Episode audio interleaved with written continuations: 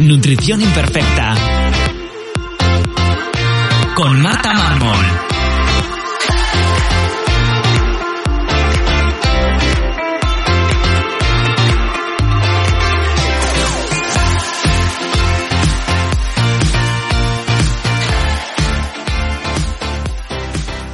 Bienvenidos a Nutrición Imperfecta, el podcast de Marta Mármol.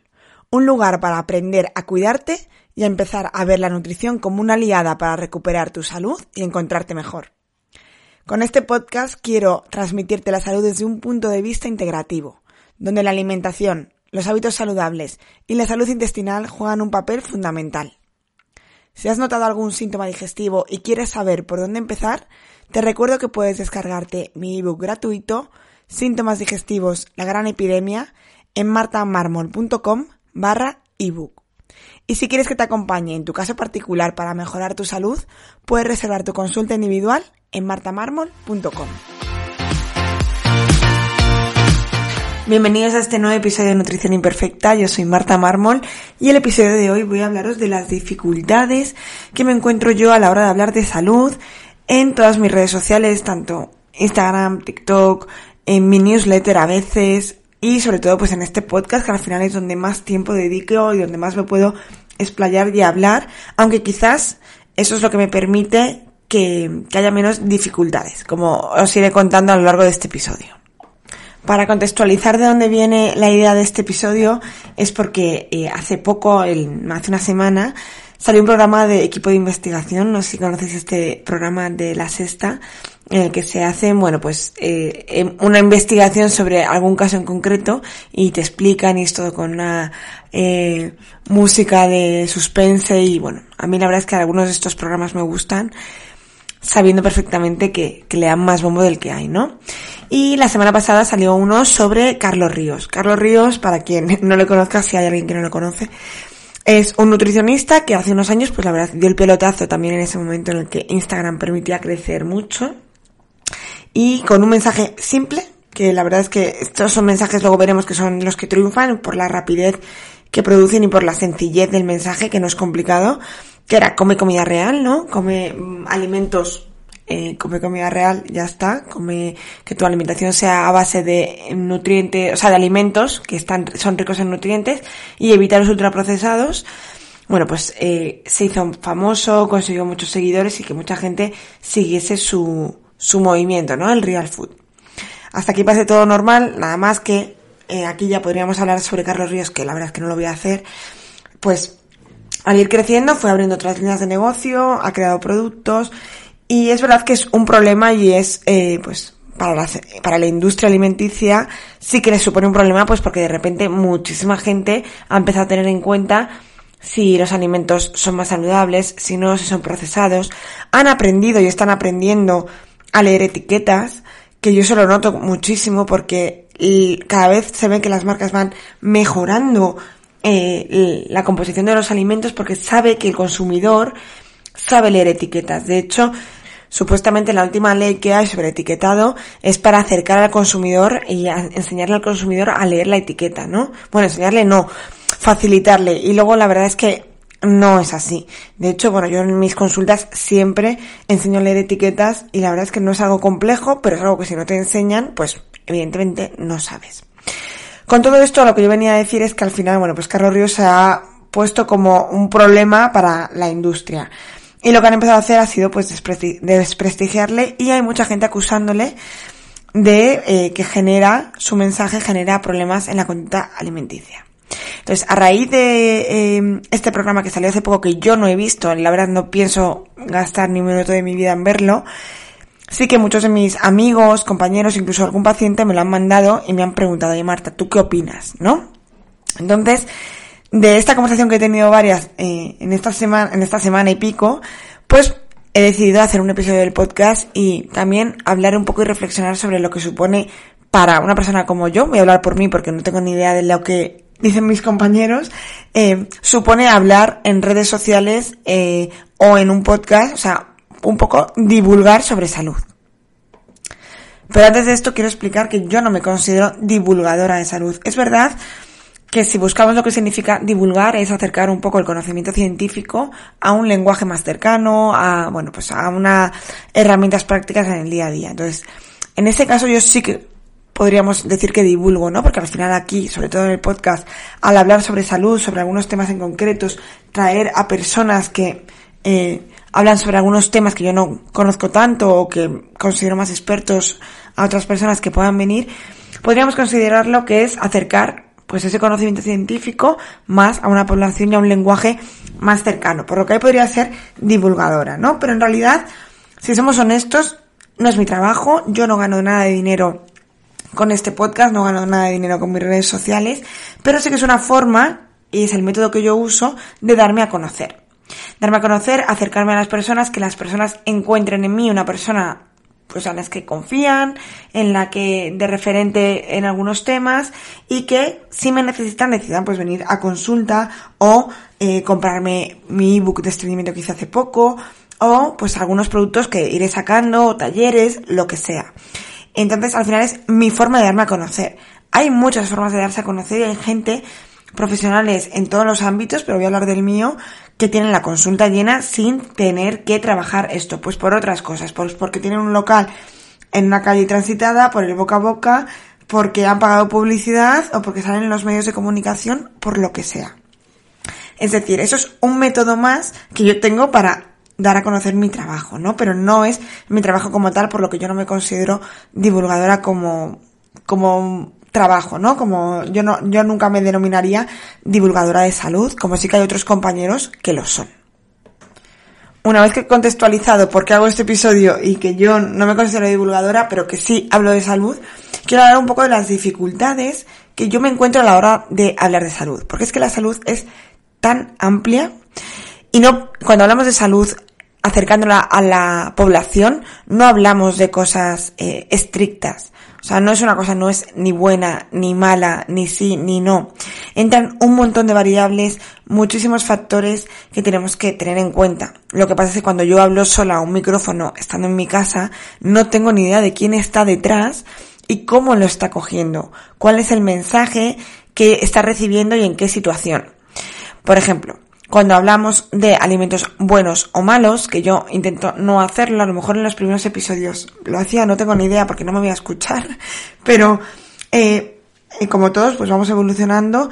Em, yo nunca he demonizado ningún alimento, creo que todos los que me escucháis aquí sabéis que yo estricta soy poco, de hecho, eh, para muestra un botón el nombre de mi podcast es Nutrición Imperfecta, simplemente por eso, ¿no? Porque no creo que haya una alimentación perfecta y si la hay, sospecha. Pero es verdad que a la hora de clasificar alimentos como buenos y malos, sí que es verdad que nadie clasificaría un donuts como bueno, ¿no? Para clasificarlo como malo, al darle esa connotación negativa, hay gente que lo puede entender perfectamente y eh, le parece hasta evidente, pero cogiendo ese mensaje en manos de una persona que a lo mejor no tenga una buena relación con la comida, que a lo mejor esté en un proceso de exigencia consigo misma o, bueno, pues cualquier persona que tenga tendencia a un trastorno de la conducta alimenticia puede ser agarrado y encima dicho por un profesional de la salud que ponemos un sesgo de autoridad, pues ya puede ser, bueno, pues un mensaje que te lleve a, pues eso, a desarrollar un trastorno de la conducta alimenticia o a potenciarlo más. ¿Eso quiere decir que mi mensaje sea malo? No, quiere decir que es un mensaje cogido en manos de una persona que no es las adecuadas, ¿no? Aquí siempre pongo el mismo símil de la caja de herramientas. Y es que a mí, para mí, la salud es una caja de herramientas y cuantas más herramientas tengamos, más vamos a poder mejorar en muchos aspectos de la vida. Es decir, que un martillo puede ser una herramienta maravillosamente fantástica, pero si quiero sacar un tornillo, pues el martillo no me va a servir. Y este ejemplo, que parece muy sencillo, es muy útil en todas las estrategias, dietas y, bueno, pues todo lo que queramos decir con la alimentación. Es decir, el ayuno es una herramienta, es un martillo. ¿El ayuno nos va a servir para todo, absolutamente para todo? No. ¿Quiere decir que porque no sirve para todo es mala? Tampoco. Eh, ¿Para quién sirve? Pues no lo sé, pues servirá dependiendo, pues, a quién tenga adelante. Entonces, desarrollar eh, y mandar una herramienta a una persona tiene que ser pautado en consulta de forma individual y, y conociendo exactamente no solo el objetivo que buscamos, sino la situación de esa persona, intentando también como profesional indagar en cómo esa persona gestiona eh, las cosas, ¿no? Eh, yo no hago lo mismo en consulta, y hay veces que soy muy laxa, ¿por qué? Porque veo a una persona muy estricta delante de mí y quiero trabajar esa flexibilidad, y hay veces que tengo que ser dura porque la persona que tengo delante eh, tiende a todo lo contrario. Entonces, hay que tantear y para eso están las consultas individuales, evidentemente. Y por eso las consultas individuales funcionan muy bien y cuando es algo general, pues no siempre funciona. Si esto lo juntamos a que buscamos como consumidores de información cosas muy rápidas, mensajes muy directos, ya cuando empezamos con el, bueno, depende, es que a ver, depende, de, es personalizado, ya a la gente no le gusta, queremos eso, pues mensajes muy rápidos, simples, sencillos, de todo o nada. ¿Por qué? Porque para nosotros es mucho más sencillo, para, eh, es mucho más sencillo de entender, de aplicar, eh, de consumir esa información por tanto, siempre que hablo en redes sociales como Instagram o TikTok, los mensajes tienen que ser muy rápidos, muy concretos. Incluso, pues muchas veces es que cuando te enrollas un poquito de más, la gente ni lo ve o no lo escucha. Y también aquí tengo que decir que ese mensaje yo lo puedo estar mandando mil veces el mismo y solo va a llegar a la persona que esté en ese momento dispuesta a eso, que esté abierta a eso, o que esté en el punto adecuado de entender ese mensaje, que eso también es importante. Podemos tener 20.000 seguidores en redes sociales, pero si das un mensaje tan complejo que solo le va a llegar a dos, pues a lo mejor esas dos tienen que verlo para que ese mensaje llegue, ¿no? Por eso los mensajes simples triunfa mucho en redes sociales y bueno, volviendo al caso de Carlos Ríos, pues un mensaje súper simple que funcionó muy bien. Problemas de los mensajes súper simples, que son simples, que les faltan miles de matices, les faltan tantos matices como personas cojan ese mensaje. Y aquí viene la parte importante. Y la parte que me ha llevado a hacer este episodio. Las personas que compartimos contenido gratuito en redes sociales nos hemos acostumbrado a esto, pero no tenemos por qué hacerlo. ¿no? Al final, bueno, pues cada uno lo hace por lo que sea. Yo ya os he dicho que lo hago por eh, forma de crecer en mi negocio y porque me gusta y lo disfruto, por supuesto, pero bueno, y no deja de ser eh, una... Si yo algún día dejo de tener este negocio, a lo mejor dejo de hacer este podcast, por ejemplo, ¿no? Eh, esta información que hemos asumido que estamos como obligados, incluso obligados a contestar los mensajes porque lo damos gratis, eh, es gratuita y por tanto no tenemos que eh, personalizar. Entonces aquí es donde yo quiero recalcar en la responsabilidad que tenéis vosotros como personas que escucháis y consumís este tipo de contenido en saber individualizar, saber coger qué herramientas necesitas, si necesitas un martillo o una llave inglesa, saberlo coger bien y también ser consciente si ese mensaje te está ayudando o te está frustrando. Antes cuando tenía mucha gente que hacía cambio de hábitos, ahora sigo teniendo a gente pero no tanta, lo primero que hacía en las primeras consultas era decir, vale, la próxima vez que te metas a Instagram, primero mira el contenido que consumes, cuando termines de ver un contenido piensa si te ha venido bien o mal, si te ha motivado, te ha dado ideas, te ha hecho sentir bien, te ha entretenido, te ha hecho gracia, o te ha generado eh, pues culpa, eh, pensar que no eres suficiente, ver vidas felices de gente y decir, madre mía, mi vida es una mierda. Entonces, hay que valorar un poquito, pues eso, eh, hacer un resumen de lo que acabo de ver y cómo me ha hecho sentir. Todo lo que no te ayude a estar mejor, hay que borrar, eliminar, bloquear, esconder contenido, lo que tú quieras. Hacer un, un detox de redes sociales. Porque muchas veces, pues al final, todos compartimos en redes sociales cosas que nos gustan, cosas que queremos compartir, eh, bueno, pues eso, cosas que parecen perfectas, camuflado, comida súper rica, el día que comes eh, una sopa de sobre no lo compartes. Entonces, primero, ese filtro eh, que tenemos que poner de todo lo que vemos en redes sociales es pseudo verdad, por lo menos, ¿vale? Por no decir mentira, es pseudo. Entonces, todos los mensajes que, veáis tenéis que pasar vuestro filtro. Y es importantísimo. Y si no sois capaces de tener ese filtro, ese filtro de eh, sentido crítico, de intentar entender qué parte de lo que estás diciendo es verdad, qué parte puedo coger yo y qué parte no me está haciendo bien, no consumáis ese tipo de contenido. Porque muchas veces, aunque yo, como Marta, intento que este mensaje esté todo el rato cubierto de dependes, de personalizado, de depende del caso, de no siempre, de no hay buenos ni malos, que me paso el día diciéndolo, un mensaje mío cogido por una persona que no eh, sea la correcta, puede ser malinterpretado y puede generar problemas. Y es evidente, porque yo aquí estoy hablando para mucha gente y no puedo individualizar. Esto sería un problema si, si me pasase en consulta, que también ocurre, ¿eh? Cuidado. Y es, para mí es gravísimo encontrarme a gente que a lo mejor está en un proceso em, de curarse una autoinmunidad que está fatal o un problema digestivo y han cogido algo de peso y van a, al reumatólogo y les dicen, tienes que bajar de peso. Y a lo mejor vienen de un trastorno de la conducta alimenticia, ¿no? Evidentemente, esto hay que tener cuidado. Eh, porque me lo encuentro día tras día. Darle importancia al peso, por ejemplo, a una persona que tiene un trastorno de la conducta. Eh, no. O sea, aquí si estamos individualizando, si estamos en una consulta individual, esos mensajes yo sí que, por ejemplo, no los tolero. En cambio, sí, que por ejemplo yo puedo dar un mensaje aquí de, pues en algunos casos la obesidad es un problema de salud y hay que, en algunos casos, eh, recomendar bajar de peso, no quiere decir que a todo el mundo haya que mandárselo eh, per se. Por eso es muy importante que vosotros como consumidores eh, también os exijáis a vosotros mismos tener un sentido crítico. Y aquí seguramente lo habréis dicho alguna vez en, en el podcast porque es algo que repito mucho. Intentad buscar, eh, si creéis siempre, por ejemplo, por el mismo ejemplo de antes, el ayuno es la mejor herramienta para todo, ¿no? El ayuno mm, para todo. Pues buscad lo contrario. Por ejemplo, el ayuno es muy bueno para adelgazar, pues buscad en internet lo contrario por el ayuno no es bueno para adelgazar. Y os encontraréis con, con información para todo, porque en Internet hay de todo. Todo el mundo puede escribir en Internet. Os lo recuerdo. Hay terraplanistas escribiendo blogs en Internet. Me refiero que la información que está en Internet no siempre es real. Todo el mundo puede abrir y decir lo que le dé la gana en Internet. Tú mismo te puedes crear eh, un blog contando, pues no sé, es que ya ni se me ocurren. Lo que quieras que esté en Internet no quiere decir que sea verdad. Entonces, ¿cómo conseguir saber qué mensaje es correcto? Bueno, pues es bastante complicado, ¿no? Hice un eh, post en Instagram de cómo detectar magufas de la salud y suelen ser mensajes, pues los que os decía antes, muy rápidos, muy claros, muy fáciles y sencillas solución. Además, la solución suele ser siempre la misma para todos los casos.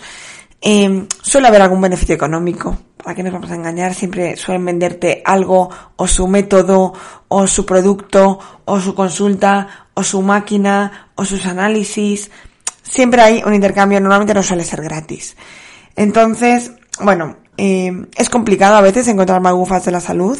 Y, o sea, detectarlos. Encontrarlos es bastante fácil. Detectarlos. YouTube creo que está hasta arriba de, de esta gente porque yo la verdad es que no consumo casi nada ese contenido, pero la verdad es que son gente que suele ser muy convincente, eh, que tiene un carisma espectacular y que al final, bueno, pues, pues convencen más que la persona que te dice todo el rato depende, que yo lo entiendo, que yo tengo que ser un rollo absoluto todo el rato, que quizás mucha gente no encuentra esa solución que busca al escuchar pues alguno de mis podcasts, ¿no? Si hablo de un tema en concreto, pero no te doy una solución que se adapta a ti al dedillo, quizás puedes pensar que no estás encontrando esa solución. Y al final es que para mí es muy complicado, y hablando de las dificultades que me encuentro, es muy complicado eh, hacer algo muy general que sirva para todo el mundo. Hay mensajes que, son muy claros, que son sencillos, pues come bien, descansa, hace ejercicio, eh, sal a la naturaleza, que te dé el sol, eh, ten relaciones sociales, disminuye el estrés. Por supuesto que eso nos va a venir bien a todos, ¿no? El cómo hacerlo ya es lo que se complica, pero evidentemente al final yo creo que todos mis podcasts se resumen en lo que acabo de hacer. O sea, podríamos haber resumido todos mis podcasts, eh, de cual, hablemos de lo que hablemos, siempre salen esos hábitos de vida que en cinco segundos se pueden decir y, y que al final es todo lo que hablamos, casi todos los podcasts, casi todos los artículos sobre salud. Es verdad que podemos decir alguna cosa más, pero no podemos tratar de forma personalizada y no podemos, por supuesto, evitar que nuestro mensaje se malinterprete por el resto de personas. Por lo tanto, ahí entra la responsabilidad individual de cada uno. Y con esto voy a terminar este episodio un poco distinto, pero creo que necesario para también que entendáis, los que estáis al otro lado, eh, lo necesario que es que pongáis en duda todo lo que yo digo, yo siempre lo digo, a mí no me creas nada, coge esa información y con esa tú, pues, eh, investiga, sigue tirando del hilo, incluso, pues, hay gente que me escribe, me pregunta, pues esto yo no lo he entendido, o he dudado, o yo tenía entendido que era esto. Incluso podemos debatirlo porque, eh, como siempre, no hay blancos ni negros. Em, la salud, dependiendo del objetivo que tú quieras, eh, tiene completamente distintas eh, necesidades. Yo siempre lo he dicho, los carbohidratos son muy necesarios para una persona que hace deporte, pero en cambio a lo mejor no es recomendable un consumo excesivo en personas sedentarias. Em, ¿Eso quiere decir que los carbohidratos sean malos? Por supuesto que no. Son malos, bueno, malos no. Son mejores o peores dependiendo el contexto que tenga esa persona. En una persona que hace muchísimo deporte, evidentemente, pues tener una buena fuente de carbohidratos eh, de buena calidad va a ser bueno y en cambio, pues eso, un exceso en una persona sedentaria no va a ser tan bueno. Eh, por eso que, dependiendo del objetivo que busquemos, va a ser completamente distinto, ¿no? Al final yo siempre que hablo en este podcast no me fijo, por ejemplo, en, el rendimiento deportivo de una persona, que hay compañeros míos que sí, entonces sus pautas, sus recomendaciones están destinados hacia otro punto. Así que, bueno, eh, mis recomendaciones son para mejorar la salud, que es lo que intento con estos podcasts y lo que intento también con mis pacientes en consulta. Y como os decía, hasta aquí el episodio de hoy, un poquito distinto. Espero que os haya gustado y espero vuestras eh, reflexiones, contestaciones, si, si queréis que abramos un poquito debate sobre este tema que me parece muy interesante. Como siempre, si queréis eh, seguirme en mis redes sociales, en, en, las plataformas donde comparto este podcast, darle a me gusta y compartir el contenido, me ayudáis mucho a poder seguir creando este tipo de contenido. Nos escuchamos en el siguiente episodio aquí, en Nutrición Imperfecta.